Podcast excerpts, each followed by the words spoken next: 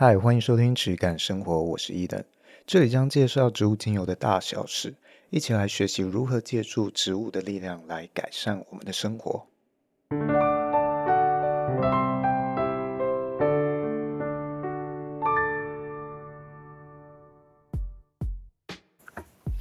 好，今天我们一样邀请到轩当我们的来算主持吗？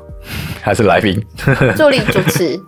助理主持。好，那呃上一集我有一个地方想要去做一个补充修正，呃上集我聊到说，呃你的精油知识啊水平学习到一个高度之后，你会呃推翻掉你过去学习的一些概念，那我觉得这部分要做下补充，呃好像说到你的精油到了一个高度之后，哦这样的讲法好像有点自负。我自己觉得好像有点自负，嗯，这有点违背我想要表达的，因为我指的这个高度，其实就好像是，嗯，你建了一层楼、两层楼、三层楼的房子，但是你面对的是整个天空。你的我们学习的这些东西，其实对于整个大自然、整个世界来讲，我们的高度哦都很微不足道，嗯。所以这个东西是没有一个终点的，他的学习啊，他就好像说，呃，一个研究宇宙的人，你很难会真的去说我是一个宇宙的专家，或者研究大海的人，很难会说我是大海的专家，因为我们的研究其实都是非常非常小的，对这个我们的目标来说，我们都只是探索在这里面非常非常小的，所以这个就是我为什么会说。啊，我们这个领域，金融这个领域，你不要把任何人去造神当偶像去崇拜，说他是什么大神，他是什么什么专家。嗯，因为我们的对于这些的理解啊，都对于这个世界来说是非常渺小的一部一部分。这就是为什么科学的方式，我们透过这个化合物去分析金融的方式，你走到一个阶段之后，你会发现，哎，走不通了。那很多人才会逐渐去转往其他的方式，例如我爸是哦用能量去看啊，有一些人可能用星座去看哦，有一些人用宗教哦，很多人都走到一个阶段走不通了之后，才转往其他东西去试着去看它。这个我觉得是要重新拉出来去做一个补充的啦。那今天要来聊的主题呢，就是精油的中文名称的部分。哦，如果你有用精油的话，其实你会发现到同一个种类或者说品种的精油，其实它中文翻译是蛮乱的。嗯，它可能有好几种翻译。嗯，像是呃，可能我们常买，常常晚上可能舒眠需要用薰衣草。那我自己在找薰衣草精油的时候，就常常。进去那种电商啊，或什么等等之类的，然后找薰衣草，就会发现为什么一个薰衣草有四个名字，或三四个名字，什么薰衣草精油、真正薰衣草精油、鼠尾草薰衣草精油等等等等，就是非常复杂。哦，你刚刚讲的都还是比较正常的状况，就是它是不同品种的状况，有时候是同一个品种，它会有很多不同的翻译哦。哦是哦。对，其实这个要讲到我们当初在进口精油的时候，哦，最早期我爸那个时期，像我爸是应该算是台湾最早开始做，呃，正式做进口精油的嘛。他是一九八八年，那那时候他在做精油进口的时候，很多的精油它是在台湾没有中文翻译名称的。你可以想象那个状况吗？你其实很多东西你要自己翻呢，等于说自己帮他取名。对，而且那个年代没有什么 Google，没有 网络不发达。一九八八年，嗯，一九八八年那时候，你其实资讯是非常非常封闭的。嗯，你要找这个呃植物的名称啊，你可能不只是它有没有存在中文名称这件事情，还有包括它即使存在了，你也不见得找得到。嗯，像我爸是那个年代，是他有好几本书哦。然后他就去翻翻看，说：“哎，这个英文它有没有中文名称？没有的话，那我就只能自己去翻一个。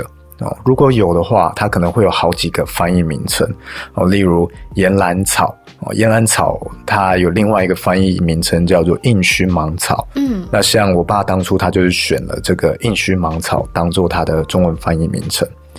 我们那时候，我爸是参考了，主要参考了三本书啦。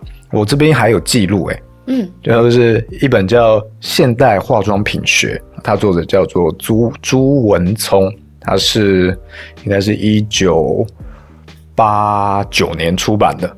然后另外一本是《香料》，它作者是哦，译者是吴国敬，他是一九八八年的。然后还有《基本香料学》，欧进之，一九八八年的。主要是参考这几本啦，那他们会做一些翻译或者是会诊。那那个年代，我爸就只能参考这些哦，去翻啊，去找。还会另遇到另外一个问题，就是例如应须芒草，他已经翻译了。那后来在进其他其他的厂商、其他的公司在进这一支精油的时候，他会觉得说：诶，如果我也用了你的名称应须芒草。好像我在你之下哦，比较心理。对对对，他会有有种那个呃竞争心态啊，嗯，他觉得我我不想要好像趋于你之下，所以我要翻一个跟你不一样的名字，我要比较酷，对之类的。那我们用了应须芒草，那他们就后来的人就用了岩兰草，岩兰草，对，嗯、那岩兰草是现在主要的翻译名称。如果你有看到。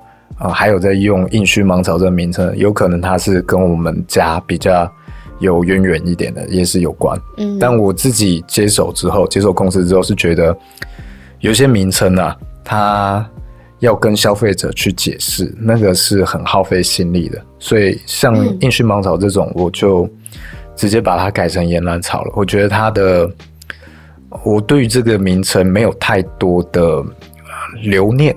或者是我不会觉得它叫什么名称是绝对正确，嗯，因为我觉得这两个名称都没有错。这种东西叫做中文俗名啊，俗名的意思就是大家习惯这样叫哦，民间习惯这样叫，你要怎么叫都 OK。大家有一个共通可以沟通这支油哦，这个植物它就叫呃俗名。那俗名呢？其实它没有什么规则哦，例如你今天这只有这个薰衣草，你要叫它什么？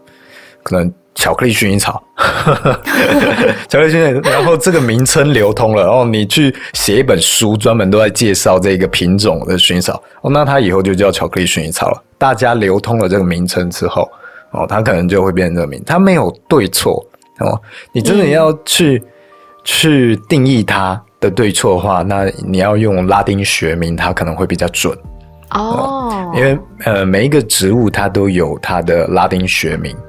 那我们在做精油进口的时候，有时候就会去确认这个拉丁学名的部分，看它是不是我要的这个植物。嗯、mm. 那如果你在这个芳疗体系的话，他们就会很看重这一块哦，什么样的学名啊才是代表什么什么哪一支精油？才是我要找的这支精油，他们会这样教啦。所以，假设以消费者的视角来说，今天我可能，嗯、可能朋友身上介绍了我一错一支不错的精油，我可能想要去找相同的，所以我比较好，比较不不会出错的方法，就是我们先看它的拉丁学名，然后用拉丁学名去找这个精油，才会找的味道才会比较相近，对吗？呃，如果你讲到味道会不会相近的话，这个就不一定哦，嗯、因为会像我之前讲的，你的产地、哦、还有你每一个厂商每一个批次，其实它的差异是很大的。嗯、即使是同一个品种，你都应该每一个批次啊，你都应该分开去看待。嗯，理解。但是如果你要讲说你要学名去找啊、呃、比较相近哦的东西的话，它是呃比较有机会的啦。嗯，哦。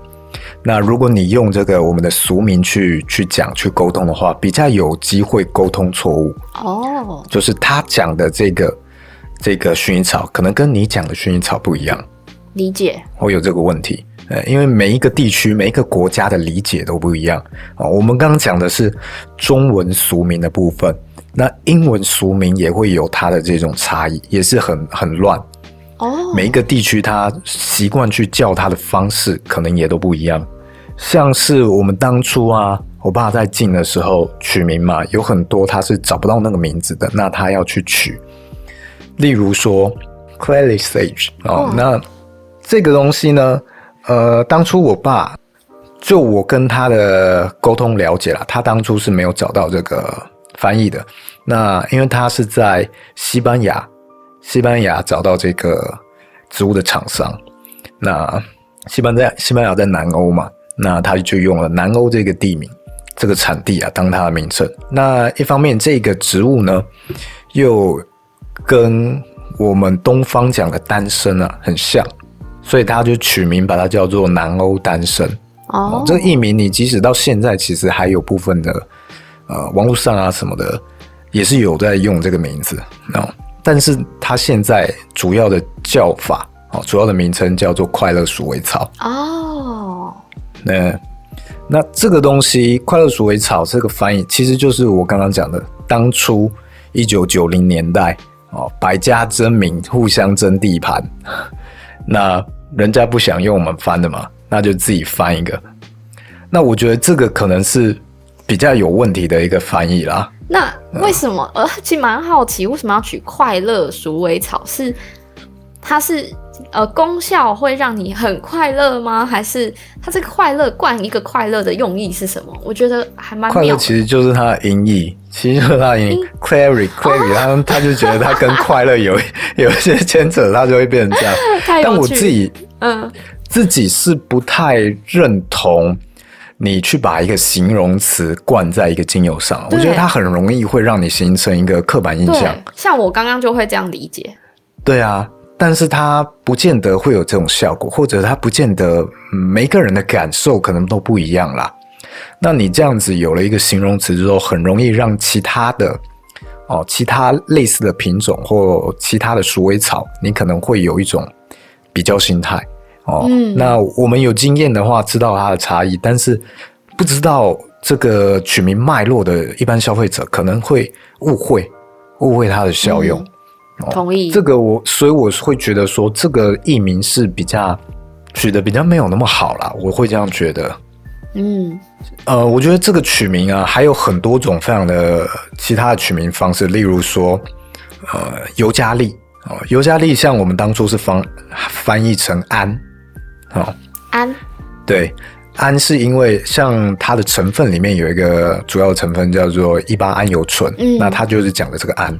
那也有人会把它叫做这个是桉树，哦，嗯，那我们早期就是用氨这个名字在做，那后来尤加利就是直接翻译英文，哦，对啊，那这个东西我也是不想解释了，我所以我后来就直接改成用尤加利了，但是像是这个。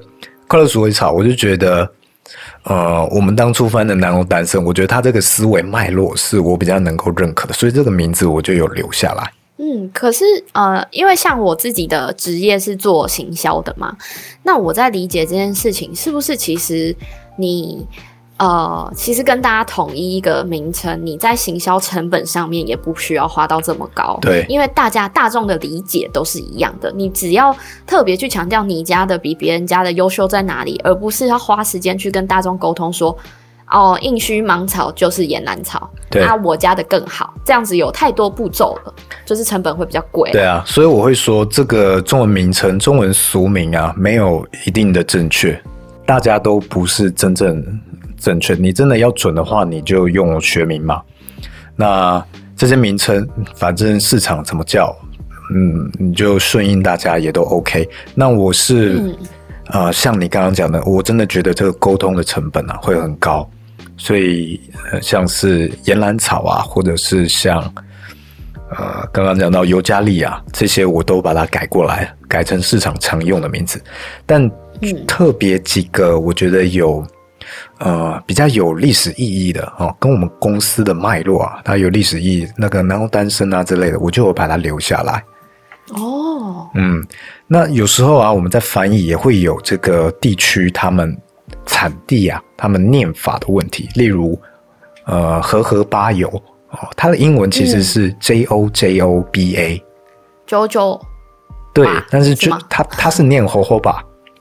火火把。对，因为它主要是在西语地区啊，西语地区产出的，嗯、哦，例如那个拉丁美洲那边、中南美洲那边，所以它的那个 J 啊是念 H 的音，所以大家都是念火火把哦，他们不会、嗯、不会有人念九九把。我刚刚念九九八，如果你不熟悉的话，你就可能会念成九九把，嗯、所以它其实不是一个不是一个英语，包括它最后中文翻译哦，和和八也是这个西语的音译，嗯，所以它很大一部分也会从它产地对它的念法也会有影响，嗯，例如像还有一个是马玉兰。哦，马玉兰也是这样子，哦、马玉兰它里面。它呃有一个 J 的音，但是像我们在我们家进了一个西班牙马玉兰哦，一般是这样翻译西班牙马玉兰，但是它其实跟一般讲的马玉兰没有太大的关联，只是他们西班牙人哦习惯去叫它马玉兰。那因为西关西班牙人呃。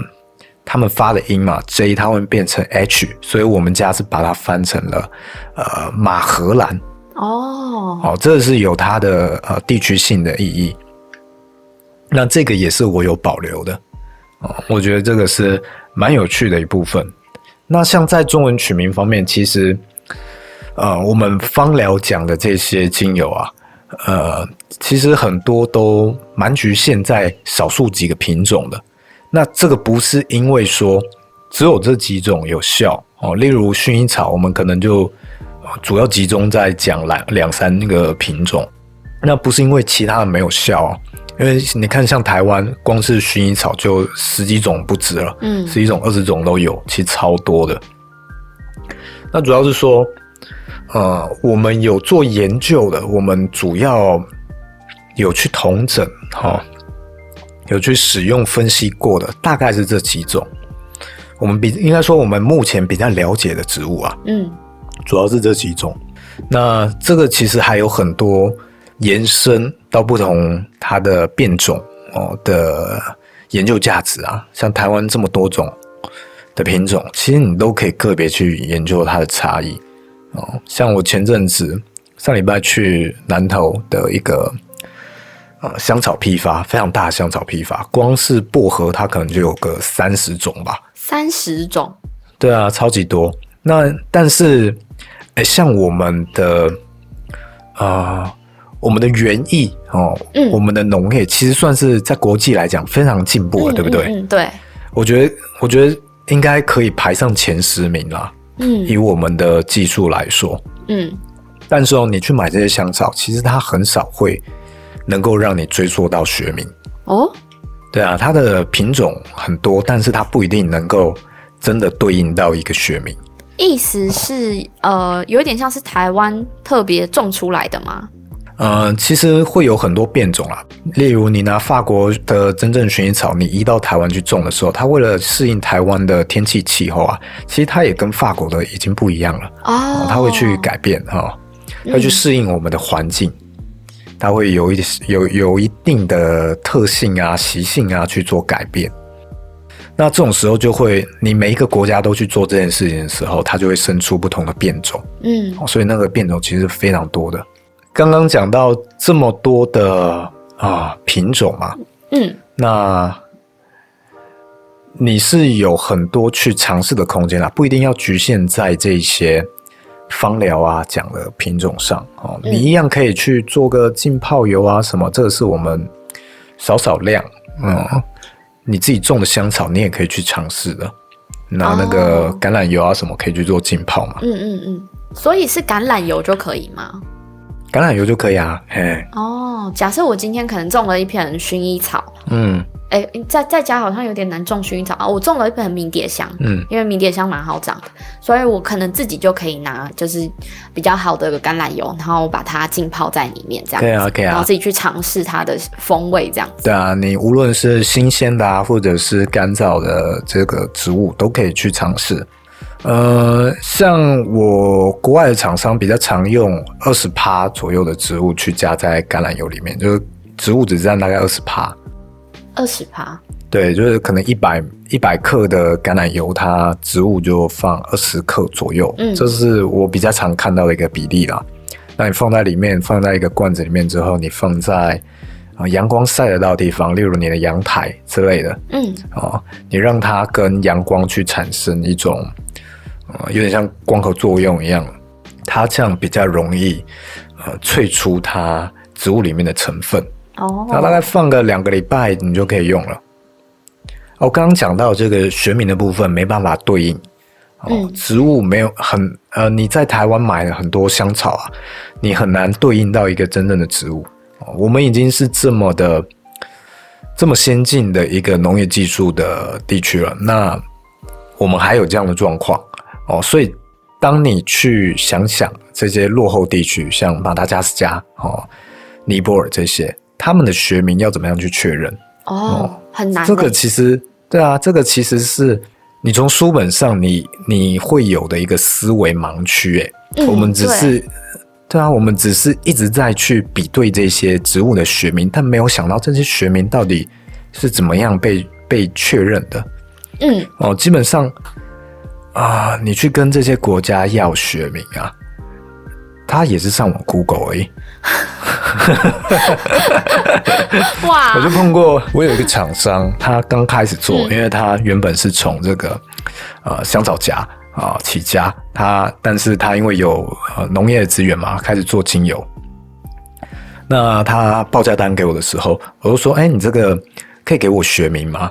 然后他就：“哦，好，等一下。” 然后他就他就查，太 Q 了吧。他他怎么查？对啊，他就他就去用他们当地法文哦，因为他们是法语区啊。我没记错的话啦，可能应该是法语区。那他就用法文去查他们当地那些香草的名字，然后就查说哦，这个东西的学名哦，例如这个肉桂的学名是什么？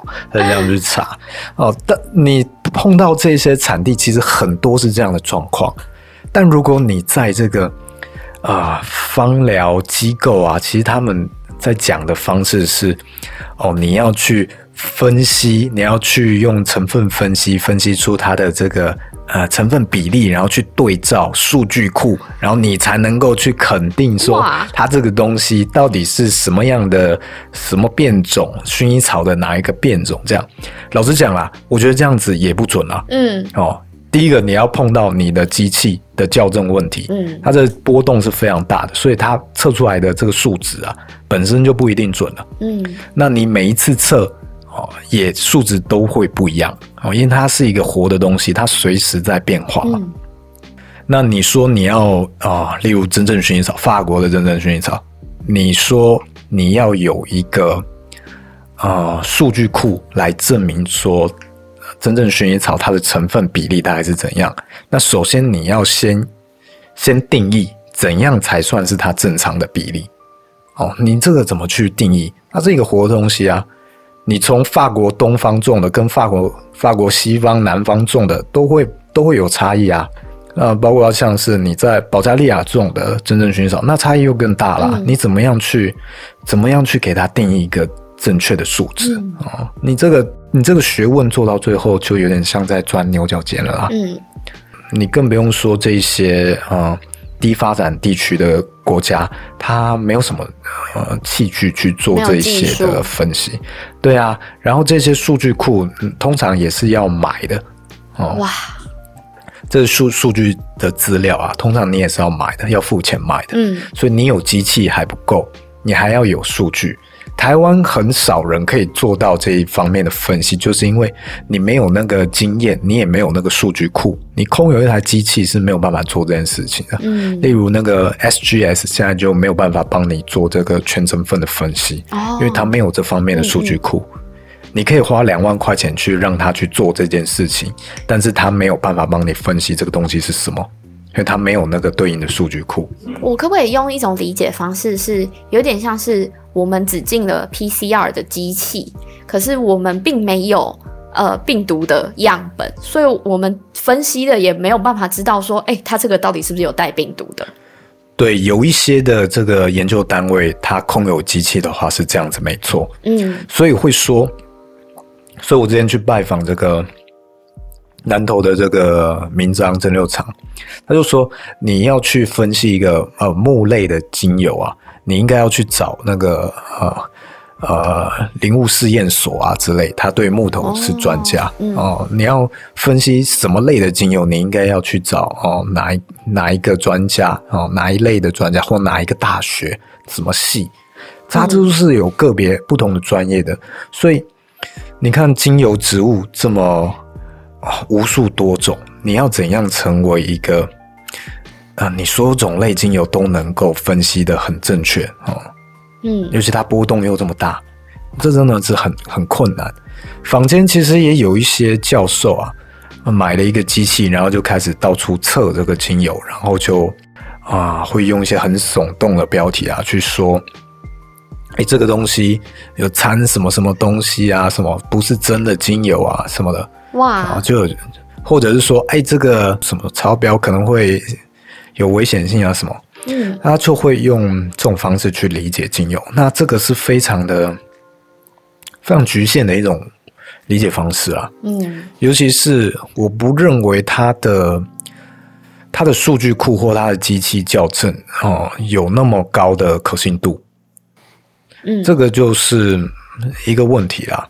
哦，那你看的这些新闻，你可能不清楚，就会觉得是有问题的。对啊，那可能就会一竿子打翻一船人。嗯，你要首先去理解到这个不同精油之间的它的这个差异性啊，嗯，还有包括理解到这个嗯产地它会有这种学名也有可能会是错误的状况。我们最终都还是要回归到。我们一定在进货的时候要去买，要去无论是不是付费啦，都要有一个样品去对应到它这批的批号。嗯，哦最终还是用这个样品去去判定说这是不是你要的东西。嗯嗯。哦，学名啊、名称啊这些全部都只是辅助而已。它同样一个学名的东西，你不同产地还有不同蒸馏方式哦，萃取方式，它差异会大到。你会完全觉得这两个东西都有可能哦，哦，对啊，所以这个东西真的你不要太钻牛角尖了。你在这上面钻牛角尖，你最后就会离植物越来越远。所以，像我们用消费者的角度的话，就是我们去选择那种。标示越清楚的产品越好，比如说他有把学名标上去、产地标上去、萃取方式标上去等等的。那或者是它的产地可能写得更详细，比如说法国东南区或什么什么之类的，这种会比较好吗？嗯，如果你从机构上去学的话，他们会说这种比较好。嗯，但就我经验上来说，这跟它的品质其实没有一定的关系，哦，没有一定的关联。哎，也是有一些状况，像我有些客户，他其实对芳疗没有那么的深入啊，没有那么熟悉，嗯、他就可能只是在菜市场摆摊，嗯、但是他非常喜欢这个东西，嗯、他自己用过，他觉得很赞，让、嗯、他拿来分享。哦、嗯，但是他这个标识啊，他可能都没有那么清楚，但是这跟他的品质就没有关系啊，嗯，对啊，他就可能刚好就真的认识这个。这个进口商，然后他是进口了高品质的东西，真的是有可能的。嗯，那哦、呃，反而是很多啊、呃，你跟批发商、盘商啊、呃、去统一进货啊、呃，那他会给你很多的行销资源啊、呃、报告啊什么。哦、那像你讲的这些东西，他可能全部都一个表格就列给你。哦，但是他是不是真的这样做？哦，我真的不知道哎、欸。他列了这个学名，对啊，有可能是他。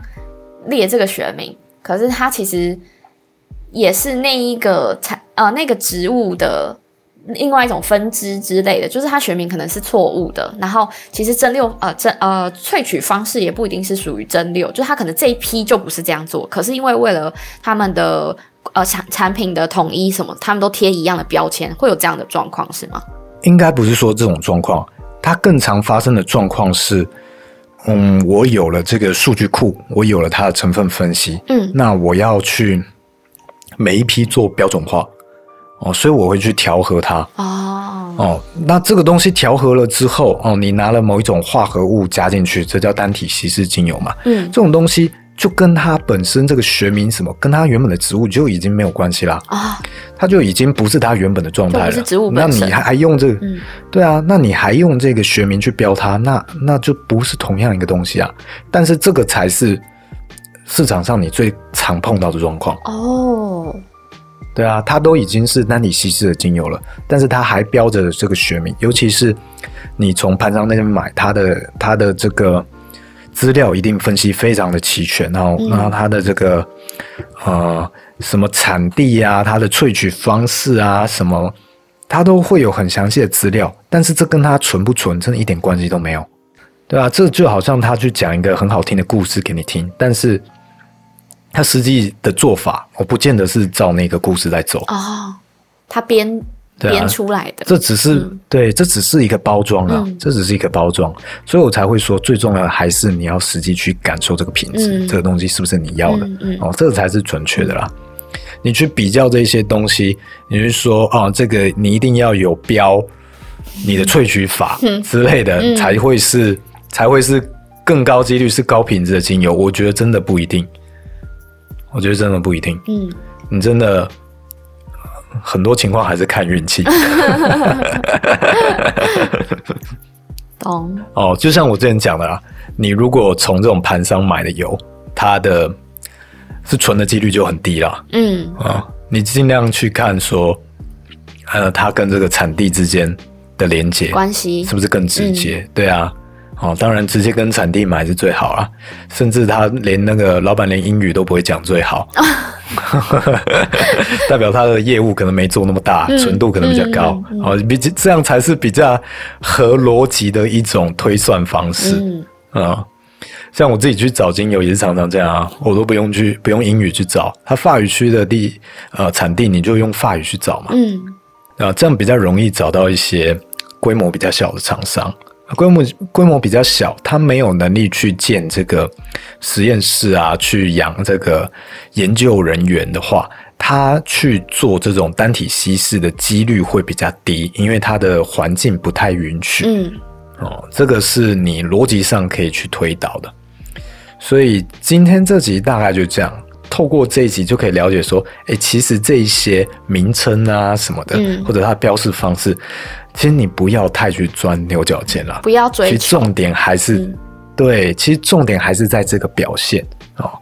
即使它不是呃方疗书上讲的哦，真正薰衣草，那又如何？如果它是台湾的某一个变种，那又如何？你喜欢，然后你觉得它效果好，这才是重点啊。嗯，它能帮助到你，那是最棒的嘛。嗯，对啊，所以这一集大概就这样啦。嗯，轩，你有什么疑问吗？没有，我觉得解释的蛮清楚的。因为感觉像我刚刚会问出那样的问题，就是因为被这一些比较大的厂商或者是他们的销售模式跟手法去影响，说哦，那我未来要这样找寻或这样判别。但其实最最最主要还是回到一件事情，是你自己本身，因为这款商品可能适合我，但也不一定适合你，所以还是自己用自己的经验，然后跟感受去感受这个东西，会是最重要的。对啊，像我们最常讲的用学名去分辨，然后都会说这个最准。那我自己接触产地就会知道说，这个真的也不一定哦。嗯、你如果遇到了小厂商，遇到源头啊。就会碰到它的标示可能会不准，它的学名可能查的不精准的问题。嗯、那如果你是跟这些盘商的话，你就会遇到它的纯度可能不纯的问题。哎、嗯，它标的也跟它的这个标示的学名也也也无关了，它也不是那个植物了，被被调整过了。所以这个就是一个两难啊。那最终还是回归到它品质本身。好，嗯，那这一集大概就是这样啦。那如果有什么问题的话，记得留言啊，记得给我一个五星好评，做个鼓励。好，谢谢大家，谢谢轩，拜拜。拜拜。